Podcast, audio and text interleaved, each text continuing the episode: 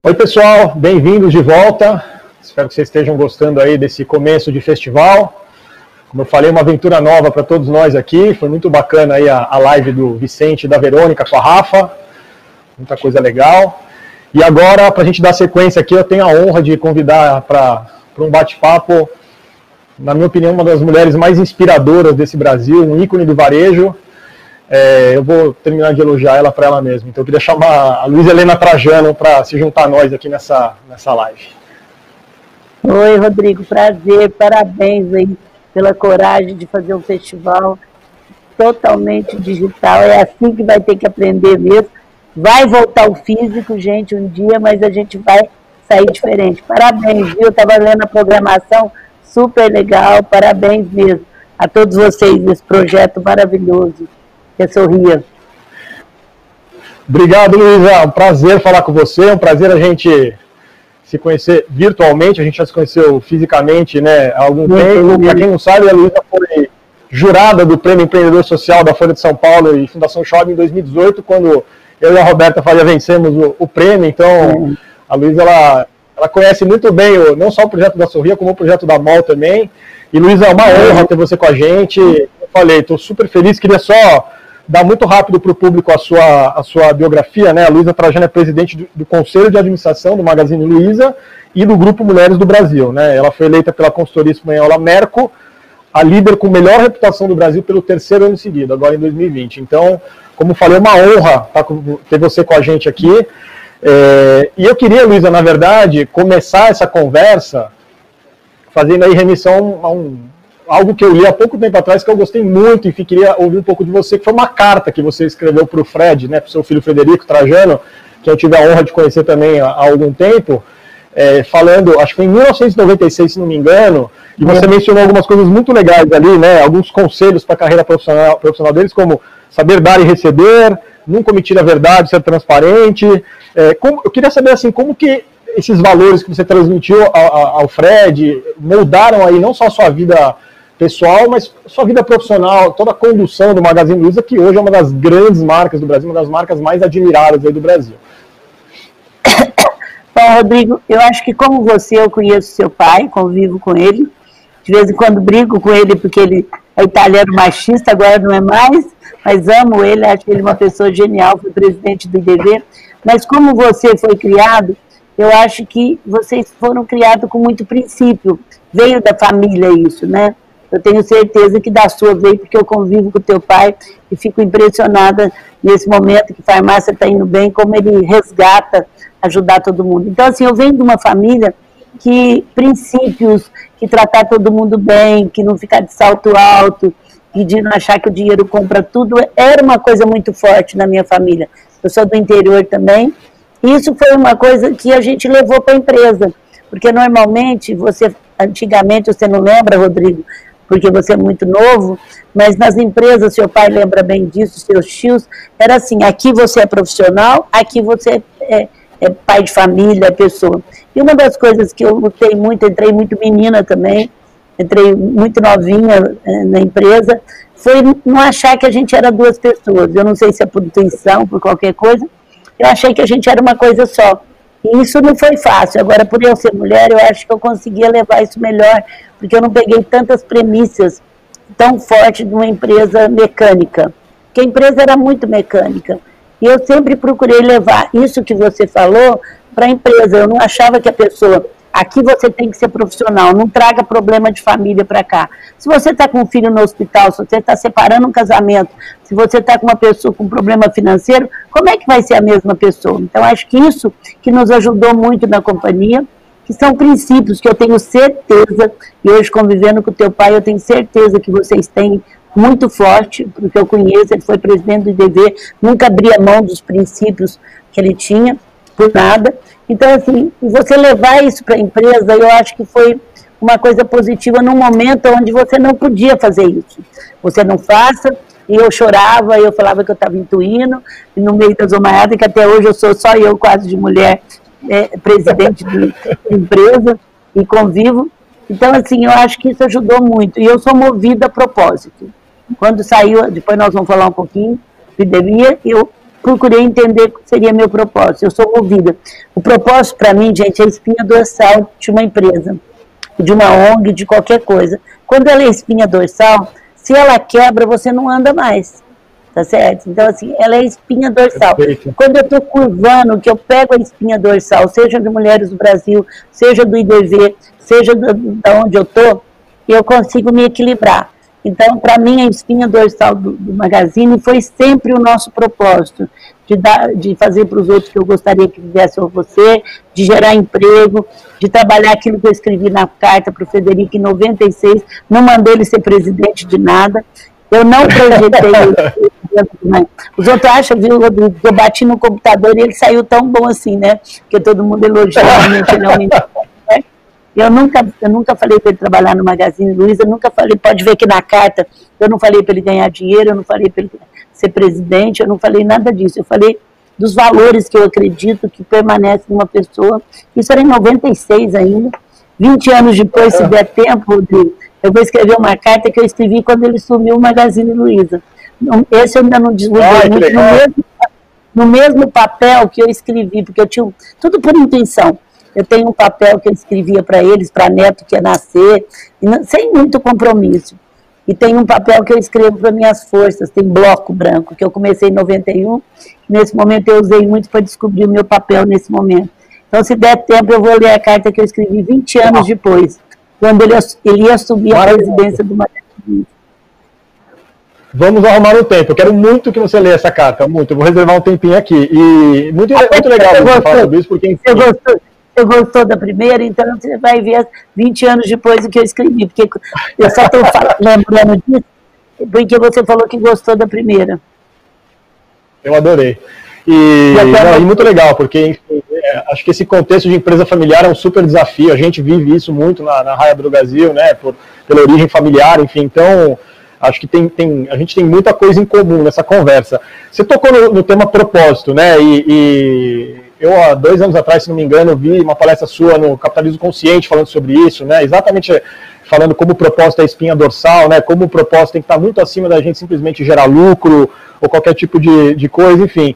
E uma coisa que é muito, muito impressionante na Magazine Luiza, nesse instante de pandemia, né? Enfim, uma série de ações que foram tomadas é, para preservar o público interno, preservar a sociedade, contribuir com a sociedade num momento em que as lojas estão fechadas e que, obviamente, a, a recessão econômica é uma realidade. Então, é, eu queria muito que você contasse um pouquinho para o nosso público que está assistindo como que esse propósito foi né, é, é, preservado e reforçado nesse instante de crise pela Magazine Luiza nas ações, enfim, como a, a, a, acho que especialmente a, aderir ao movimento não demita, o apoio ao pequeno e médio empreendedor, que é uma bandeira sua assim muito relevante. Enfim, então eu queria que você contasse um pouco para a gente sobre isso assim, ô, Rodrigo, você vai tanto exercitando o propósito e muitas vezes abrindo mão do lucro a curto prazo, quando aconteceu na nossa empresa, várias vezes, enquanto eu era CEO, mesmo diretor, eu tive que abrir, mão de lucro a curto prazo, muitas vezes não ser até entendida pelo mercado, porque é uma empresa que nunca injetou capital, a não ser depois que ela teve fundo. Uma empresa diferente da farmácia, que 90% das nossas vendas é a prazo, e diferente de uma empresa de sapato e de roupa, que o nosso capital de giro é muito grande. Então, você compra uma máquina de lavar e uma geladeira, é, com 90 dias no máximo, você tem que vender num prazo médio, muitas vezes, de 10 meses, de 15, 8 meses. Então, você tem um, um, um gap aí muito grande que você tem que levar em conta, que era o nosso gap. Então, assim, eu estou contando isso para dizer que como é difícil você não abrir mão e você lutar para isso. Mas eu sempre acreditei, a sensação que eu tenho sempre é que desde menina, minha mãe falava que eu era questionadora da desigualdade social nos colégios e tal. Eu tenho uma bolinha, eu tinha uma bolinha de ping-pong com duas bolinhas, uma raquete de ping-pong, desculpa, com duas bolinhas, uma do propósito e outra do lucro, porque eu precisava dar os dois, né? Porque eu perguntava assim, por que, que será que uma empresa ela dá lucro e o propósito dela vai por água abaixo? Por que, que ela tem propósito e, e não consegue crescer? Será que eu não vou ter que fazer as duas? Aí a imagem que me vinha, eu sou muito de imagem, é uma, uma raquete com as duas. Olha, eu tenho que equilibrar as duas aqui. A hora que uma estiver caindo, eu tenho que pegar, a hora que a outra estiver caindo. Então, assim, eu, eu, a gente levou isso. Mas o mais bonito que eu tenho que falar para quem está nos ouvindo, porque primeiro o propósito é atitude. São de pequenas atitudes que você não muda, de pedir desculpa, dos outros falar, olha, realmente você não foi transparente. Primeiro você tem que traçar o que, que você quer, quais são os seus valores, os seus princípios, os valores até podem mudar, os princípios não mudam. Também não vem ao caso, o que, que você vai, porque tem uns que falam que é valor, tem outros que falam, mas o que, que norteia que você aprendeu. Então, honestidade para nós, a gente não abria mão de jeito nenhum, nós nunca pagamos um dia atrasado. A, a minha tia, que fundou a empresa que não tem filho, que é viva até hoje, infelizmente ela passa um momento mais difícil de sanidade, que eu fico muito assustada, porque ela era uma mulher que lia seis revistas, que sabia tudo, eu, eu convivo muito com morte perto, eu perdi muita gente cedo, mas eu nunca tinha vivido com isso, está sendo um aprendizado e um sofrimento muito grande. Então, assim, ela, ela apertava, Rodrigo, eu não sei se você conseguiu conviver com seu avô, mas ela apertava, ela apertava o fornecedor ao máximo. Mas ela nunca falou para o fornecedor, você me vende que eu te pago em dia. Nunca. Nunca uhum. eu escutei essa expressão. Porque pagar em dia para nós era obrigação.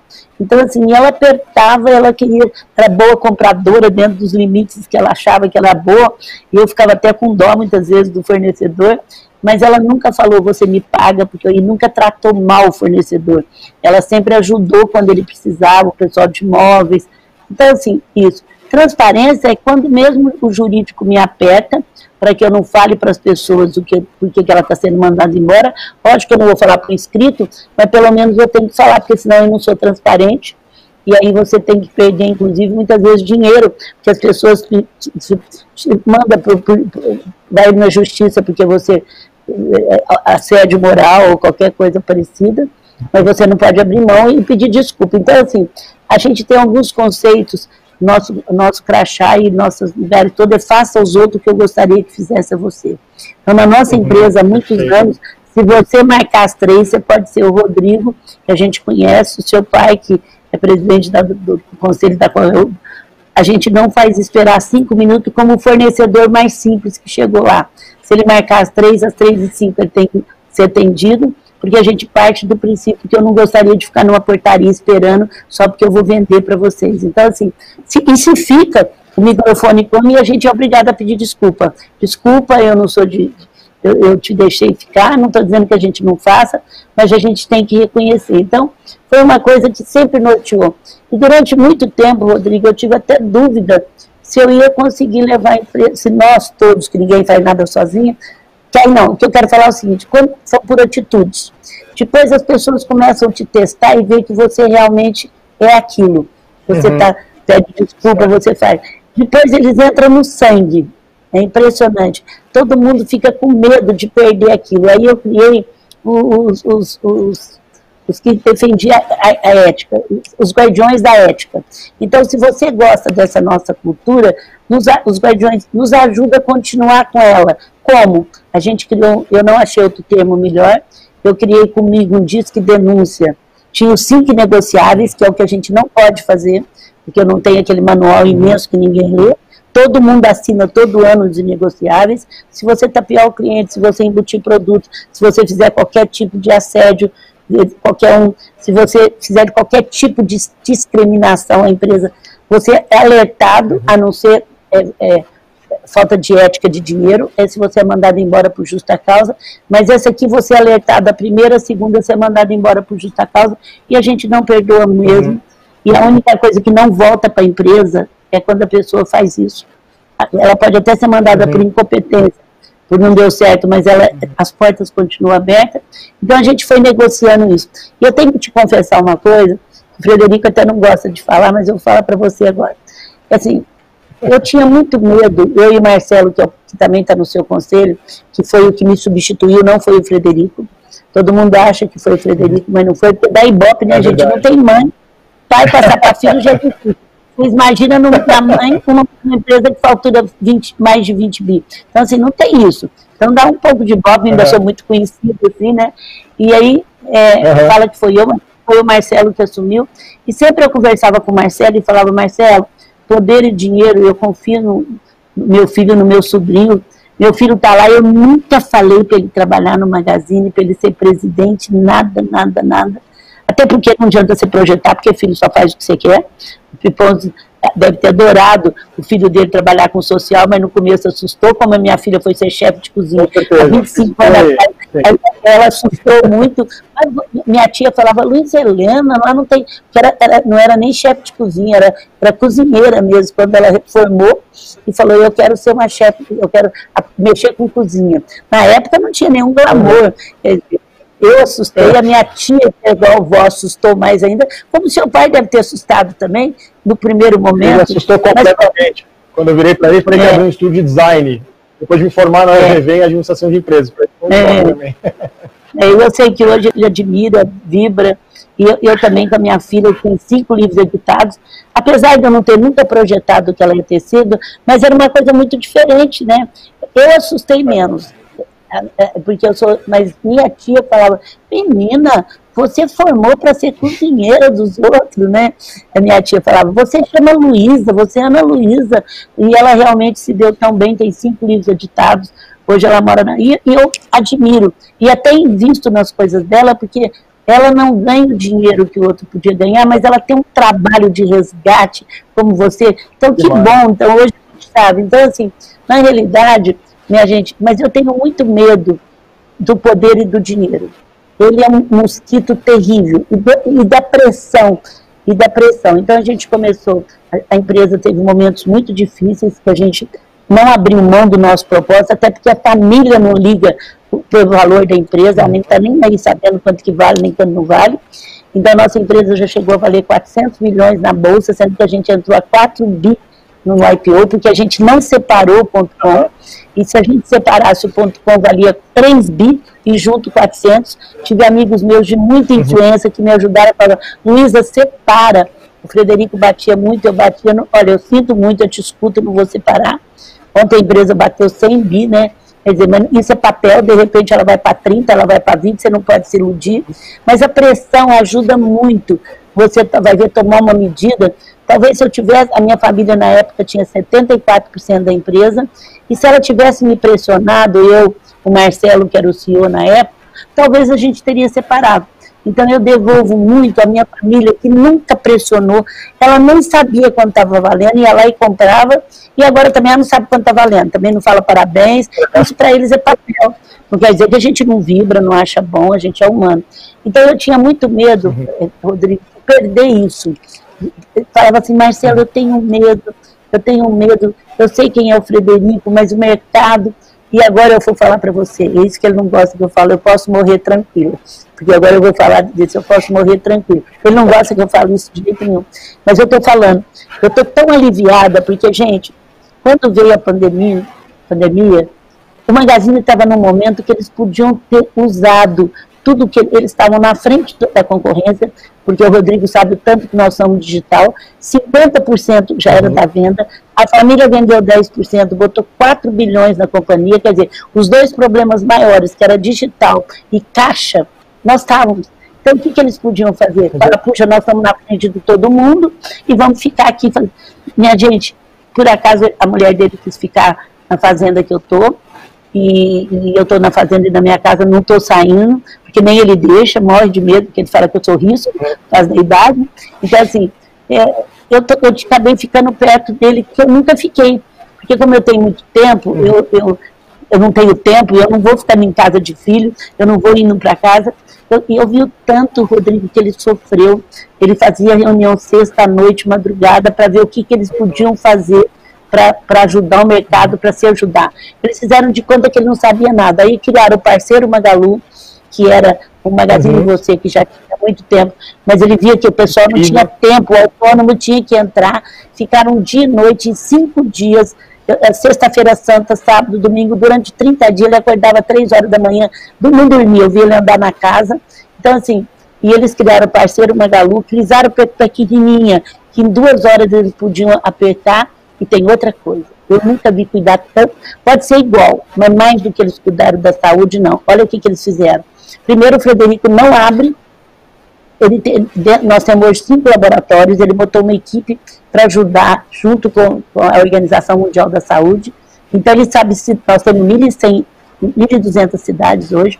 Ele sabe o que, que acontece em cada cidade, mesmo se a prefeitura autoriza, ele não abre se não tiver dentro dos limites nossos, porque ele é preocupado. Uhum. Ele botou, ele liga, ligou para todos os convênios e falou: eu estou na, eu estou na, na retaguarda, eu estou sabendo que a minha equipe fica doente, vocês não olhem custo que é para ver. E ele colocou 10 médicos de plantão para a região toda nossa. E ele sabe, na, na mesa dele, todo mundo que está doente, a família, criou a telemedicina para os funcionários e família em uma semana. Então, assim, não teve sa a saúde em primeiro lugar, mas cuidou da economia. Sim. Eu fico muito triste quando as pessoas falam, precisa voltar para a economia. Tudo bem, estou lutando agora, seu pai também está para voltar, apesar que a farmácia não fechou, mas a gente fechou.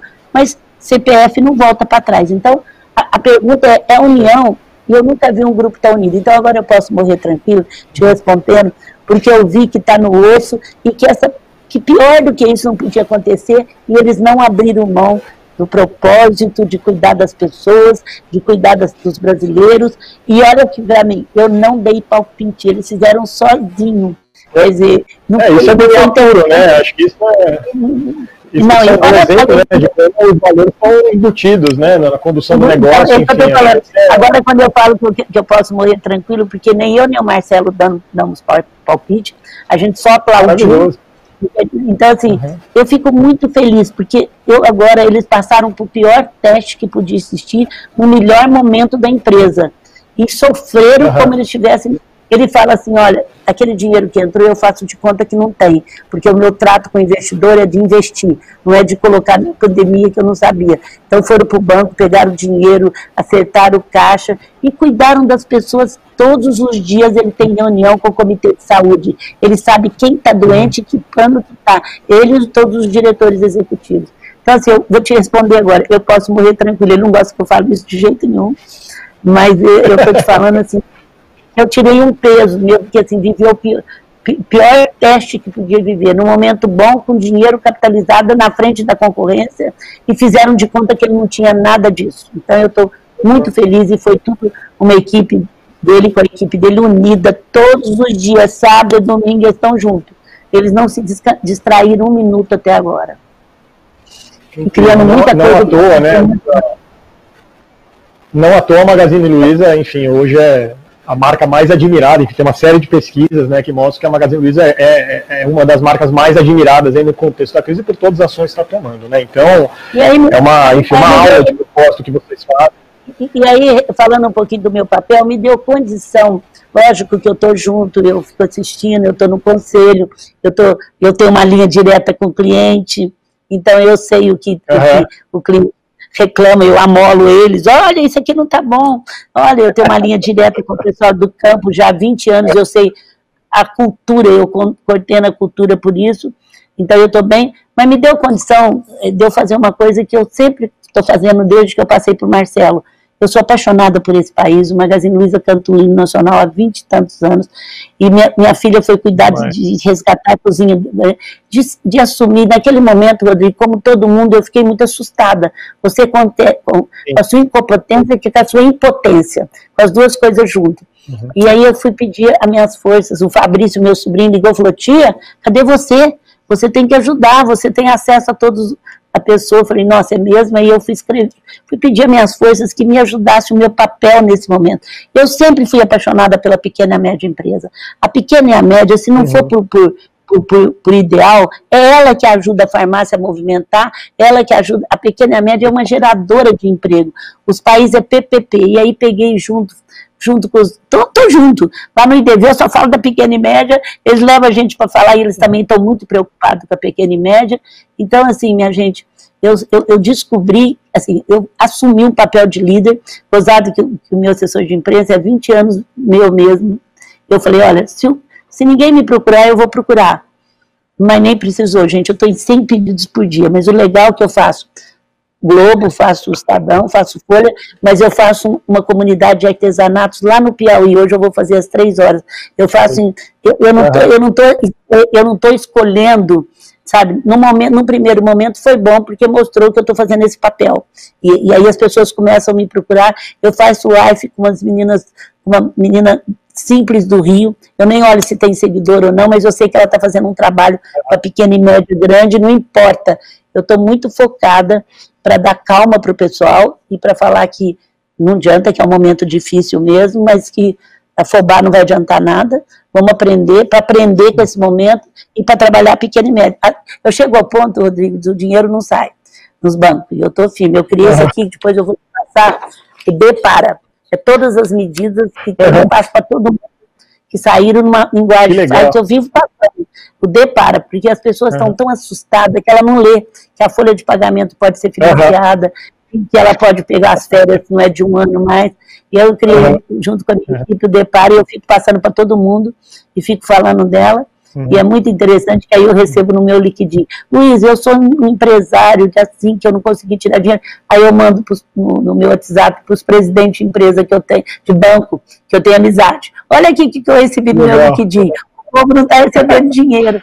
Eu, eu, eu mando, ele, aí eles uhum. falam, não, aí agora a gente está trabalhando muito, para além dos bancos, as cooperativas emprestar o dinheiro. Porque você está com muitos pequenos uhum. aí que Aí as cooperativas uhum. e as fintechs aí você tem outro olhar sobre o cadastro. Então, vai sair 16 bi agora, que já foi aprovado, onde as cooperativas. E aí eu estou trabalhando para sair rápido. Cada dia que vocês seguram, essa empresa que quebra só na minha região, então, por favor.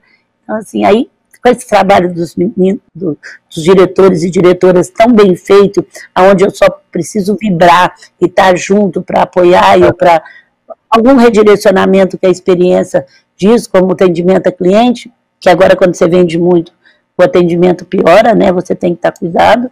A uhum. gente cresceu 40, olha o que aconteceu. Sem as lojas físicas, sobre um crescimento muito grande do ano passado, que a gente vinha num crescimento tanto em física como digital, que a gente acredita nos dois, nós crescemos 40% em maio, em relação a maio do ano passado, com quase todas as lojas, só algumas abertas nas últimas semanas. Ontem a gente mostrou isso para o uhum. mercado, por isso que eu posso porque o pessoal do financeiro fica, ó, você não pode falar, tá na bolsa. Eu fico quietinha porque agora eu aprendi. Mas ontem o Frederico falou isso, uhum. então assim, com esse crescimento, você tem muito parceiro que ainda não trabalha, a gente nem sempre tem o atendimento que a gente quer e que se preparou para ter, né? Então, a não ser isso, minha gente, deu condição de eu ficar trabalhando no Brasil, porque eu, o Brasil indo bem, a Droga Raia vai, a, a, nossa empresa vai, todo mundo vai bem. O Brasil tem que ir bem. Uhum. Uhum. É, e acho que o varejo tem essa fortaleza, né, da capilaridade, enfim, acho que na hora que você soma isso com a, acho que essa mensagem que você está transmitindo, né, de ser essa figura, esse ícone do varejo, que se mostra acessível, né, que, que se permite dividir conhecimento e, e mostrar tudo que você viveu, né, na, na sua construção para fora, enfim, eu acho que isso é um, é, é, um, é um grande favor que se faz por um país que, como você disse, você é apaixonada, né, então, incrível escutar isso, e aí, Luiz, eu queria emendar, acho que ainda até para um um campo mais é, ligado à sua causa e o seu propósito mais específico, que é o do, das mulheres. Né? Você é fundadora do Mulheres do Brasil, né? o Grupo Mulheres do Brasil, que é um grande grupo de mulheres executivas, enfim, e você acha que transmite isso muito dentro, para dentro, obviamente, do Magazine Luiza, enfim, acho que tanto dentro do. Queria que você contasse um pouquinho né, das ações que vocês fazem internamente para valorizar a figura da mulher. Tem uma campanha muito legal, né, de alguns anos que eu escutei a Ana Luísa Herzog, né, que é gerente de reputação do Magazine Luiza, que inclusive foi uma das das, da, um dos membros do nosso comitê de seleção do edital, das ONGs que a gente está anunciando hoje, né, das 10 selecionadas, que é a campanha do Meto uma Colher. Queria que você contasse um pouquinho então, sobre o Grupo Mulheres do Brasil e um pouco sobre a, essa campanha e outras ações, como o canal contra assédio que, a, que o Magazine Luiza tem também. que fala que nada é como uma coisa quando ela chega no seu tempo. Primeiro, eu sou apaixonada pelo Brasil. E a forma que eu encontrei para que a gente pudesse formar um grupo eh, que, que pudesse ser forte, que pudesse não inventar roda, trabalhar 18 comitês, é, sem ser esquerda, direita. Aí foi através das mulheres, que eu acredito muito nessa força feminina que tem dentro de cada um de nós. Então, primeiro foi isso. Então, assim, o objetivo para mim era trabalhar o Brasil. E, a, e as mulheres, eu tenho muita muito, muito, porque as mulheres não foram criadas tanto na empresa mecânica como eu vivi muito, seu pai viveu reengenharia, aqui você não pode, aquilo que eu já falei, nós somos uhum. mais orgânica, e, e, a gestão hoje é mais orgânica. Então, assim, entendendo também as dificuldades da mulher, a gente começou o grupo com 40 mulheres, hoje nós temos 42 mulheres, e minha gente, nunca o nosso grupo, e a gente trabalhou muito, educação, violência, cultura, ciências, ecossistema, tudo que vocês pensar, nós trabalhamos. Tanto atacado como varejo. Uhum. Atacado, varejo é quando a gente ajuda umas escolas e, e junta com todos para educação e vamos. E atacado é quando você faz, quando você sabe políticas públicas. Por exemplo, um exemplo, nós temos um comitê de saúde muito forte, que a gente pegou pronto-socorro, que a gente, é, a, desculpa, é, que a gente pegou a escola, pegamos posto de saúde para poder ajudar. Uhum. Entramos em causas que já existem, mas a gente, como atacado, estudou o SUS já há três anos que eu sei a força do SUS. Então eu já defendo o SUS uhum. por causa do, do Brasil e a gente está aprimorando. Há três anos eu já sabia que o SUS era uma questão de, de gestão. Gente, todos os transplantes uhum. é eles que fazem. Tu, vocês não imaginam aí? Mulheres do Brasil sempre pegam uma causa global. Esse ano nós, pegando, nós vamos pegar o SUS. Agora imagina 42 mulheres é, não brigando, mas fortemente se assumindo que o SUS precisa uhum. disso, disso, disso, disso para funcionar. E aí vem outras pessoas conosco. Então eu sempre soube que a força está na sociedade civil que não tem um salvador uhum. da pátria. Eu nunca me filiei a nenhum partido, eu nunca fui nada, mas eu sou uma política apartidária e que, por exemplo, o governo fez isso aqui bem, fez, fez rápido, ele até não está divulgando tanto quanto ele fez. Mas por que, que eu não vou divulgar uhum. se vai salvar as pequenas? Não tem nada, certo? Ao mesmo tempo, se tem alguma uhum. coisa. A, a, a, Mulheres do Brasil se uniu para transferir o Enem, porque o Enem é para os pobres. A, a, desigualdade social foi descancarada a gente está sabendo, uhum. eu estou no interior, que tem muitas escolas que não conseguiu explicar aos alunos esses três meses quase que vai ficar sem escola. Como é que vai prestar o Enem agora, se ele nasceu para dar igualdade para aqueles que não podem fazer um cursinho, mas são bons alunos na escola. Então nós nos posicionamos que a gente era a favor de como a gente se posiciona, que a gente não admite que mate um menino de 15 anos, mas não é contra a polícia, é dizendo que nós temos que descobrir, vamos ajudar a descobrir o porquê que isso acontece no Brasil. Uhum. Então, esse grupo hoje é muito forte e nesse momento ele vai ficar mais forte ainda. Porque primeiro que a gente conhece no atacado e no varejo quase todas as causas. A gente se juntou com, com órgãos que, que são bons. E a gente até precisa falar com vocês para a gente estar tá junto com isso também, para ajudar vocês. Então a gente okay. se juntou e, e não inventamos a roda. E agora nós temos, e agora sim, o que eu mais descobri, parece que eu estou querendo aprender tudo com esse novo momento tão difícil, eu não tenho barreira, né? Todo amanhã, amanhã eu vou ter colocar umas 3 mil mulheres e homens que quiser ver, do mundo inteiro, numa, numa, numa, numa, reunião que nós vamos fazer, que de primeiro o máximo que eu conseguia pode estar 600 pessoas. Então não tem barreira, agora eu posso ter 100 mil, 150 mil, posso entrar na reunião em Paris, uhum. posso entrar em outras, como hoje à tarde eu vou entrar numa em Paris, fico 10 minutos, outras uhum. entram. A gente tem um grupo muito forte, e a mulher, gente, o que eu falo uhum. para eu falava muito com teu pai, né, que existe um machismo inconsciente aí. Eu nunca vivi muito, porque eu fui criada assim, minha mãe, eu chegava, sou filha única, sobrinha única, a minha, eu chegava, minha mãe falava assim, mãe, mamãe, a professora fez isso comigo, o que, que será que você fez que a professora não te ouviu? Então eu sempre trago para mim a solução. Eu falava que a única que não tinha solução era saúde e que eu tinha manido, e que nós lutávamos para ter um emprego no Brasil as duas coisas me pegaram agora, né? Então, assim, eu nunca senti uhum. tanto, e apesar de ser uma do interior, falando porta, portão, não tendo GV, se até hoje eu sou a única mulher, quase, agora tem mais uma lá, mas eu fui durante 14 anos a única mulher do IDV, você imagina isso há 40 anos atrás, eu menina chegando em São Paulo, com uma marca totalmente desconhecida, mulher ainda falando porta, portão, e não querendo mudar meu, meu jeito de ser. Então, assim, eu não senti tanto, porque eu falava, bom, agora mesmo ele vai me escutar. Eu acho que eu tenho, por ser filha única, mas hoje eu, eu sinto, gente, eu tenho trabalhado muito com os meus amigos que são mais chegados e que estão dispostos a mudar o que é o machismo. Então, assim, não, não se admite uma mulher ganhar menos só porque ela é mulher. Uhum. Então, você vai ter filha, vai ter neto, vai ter bisneto. Então, é questão de, de caneta. Não se admite a gente ter uma uhum. mulher negra presidente de empresa nesse Brasil só. Então, assim, e por isso uhum. que eu, eu vou chocar muito gente, mas eu sou há cinco anos a favor de cota. Cota é um processo transitório para acertar uma desigualdade. Então, assim, uhum. se não uhum. fizer isso, aí, aí os outros falam meritocracia. Até mulher fala para mim, tá bom, hoje nós temos 7% de mulheres em conselho, que está na bolsa. Se você tirar eu e as filhas de dona, vai para 4%.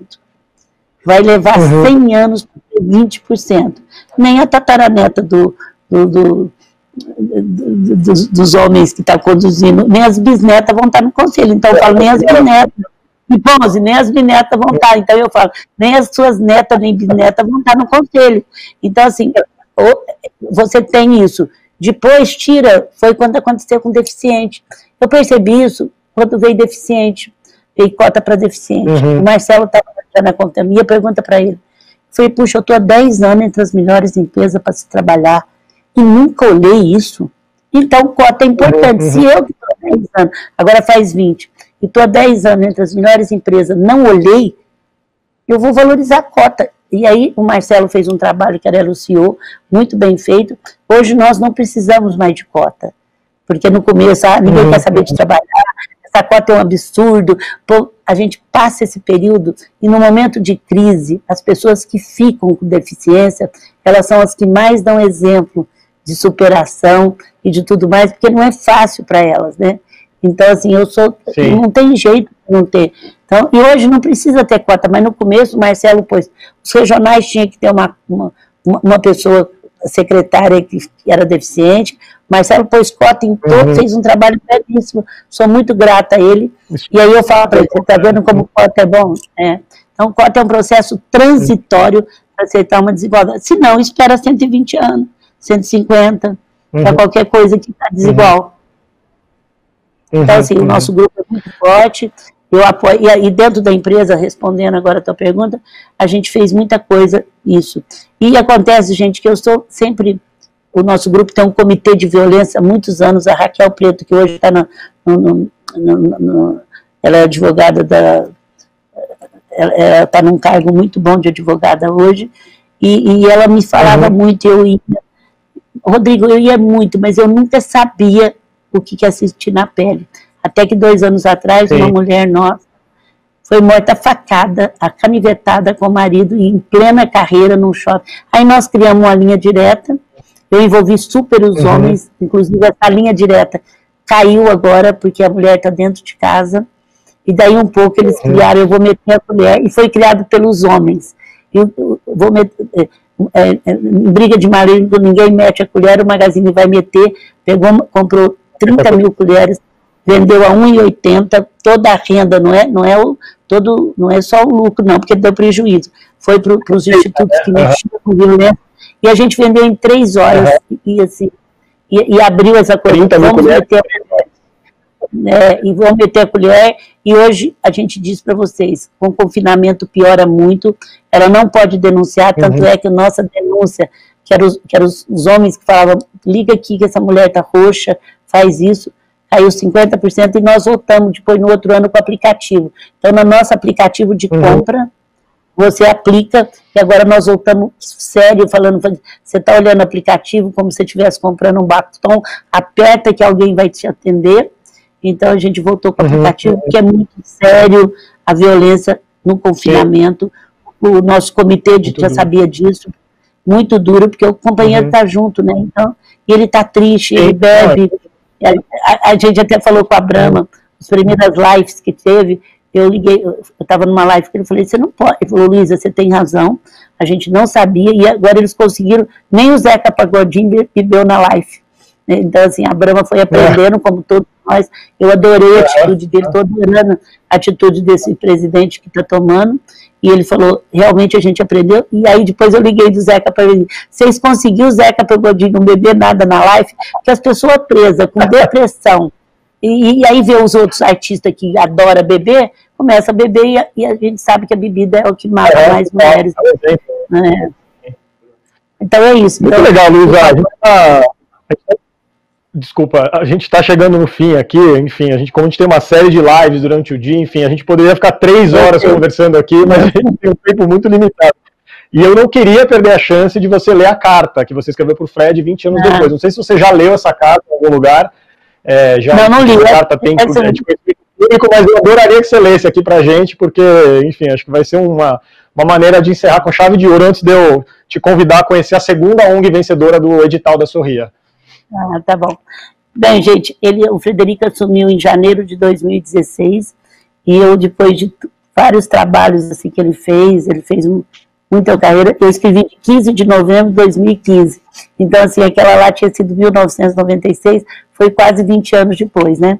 Então, meu filho uhum. querido, há quase 20 anos atrás, neste mesmo tipo de papel, isso aqui é porque eu imprimi, viu, gente? Mas não era esse papel. Nesse mesmo tipo de papel. Não, depois que eu escrevo à mão, eu peço para imprimir até para mim guardar, né? Porque eu sou ruim de guardar as coisas. Uhum. Há quase 20 anos atrás, nesse mesmo tipo de papel, escrevia você uma carta onde te dava alguns conselhos, pois ia assumir seu primeiro desafio profissional. Hoje, você está prestes a ter um dos maiores cargos da empresa e do mercado.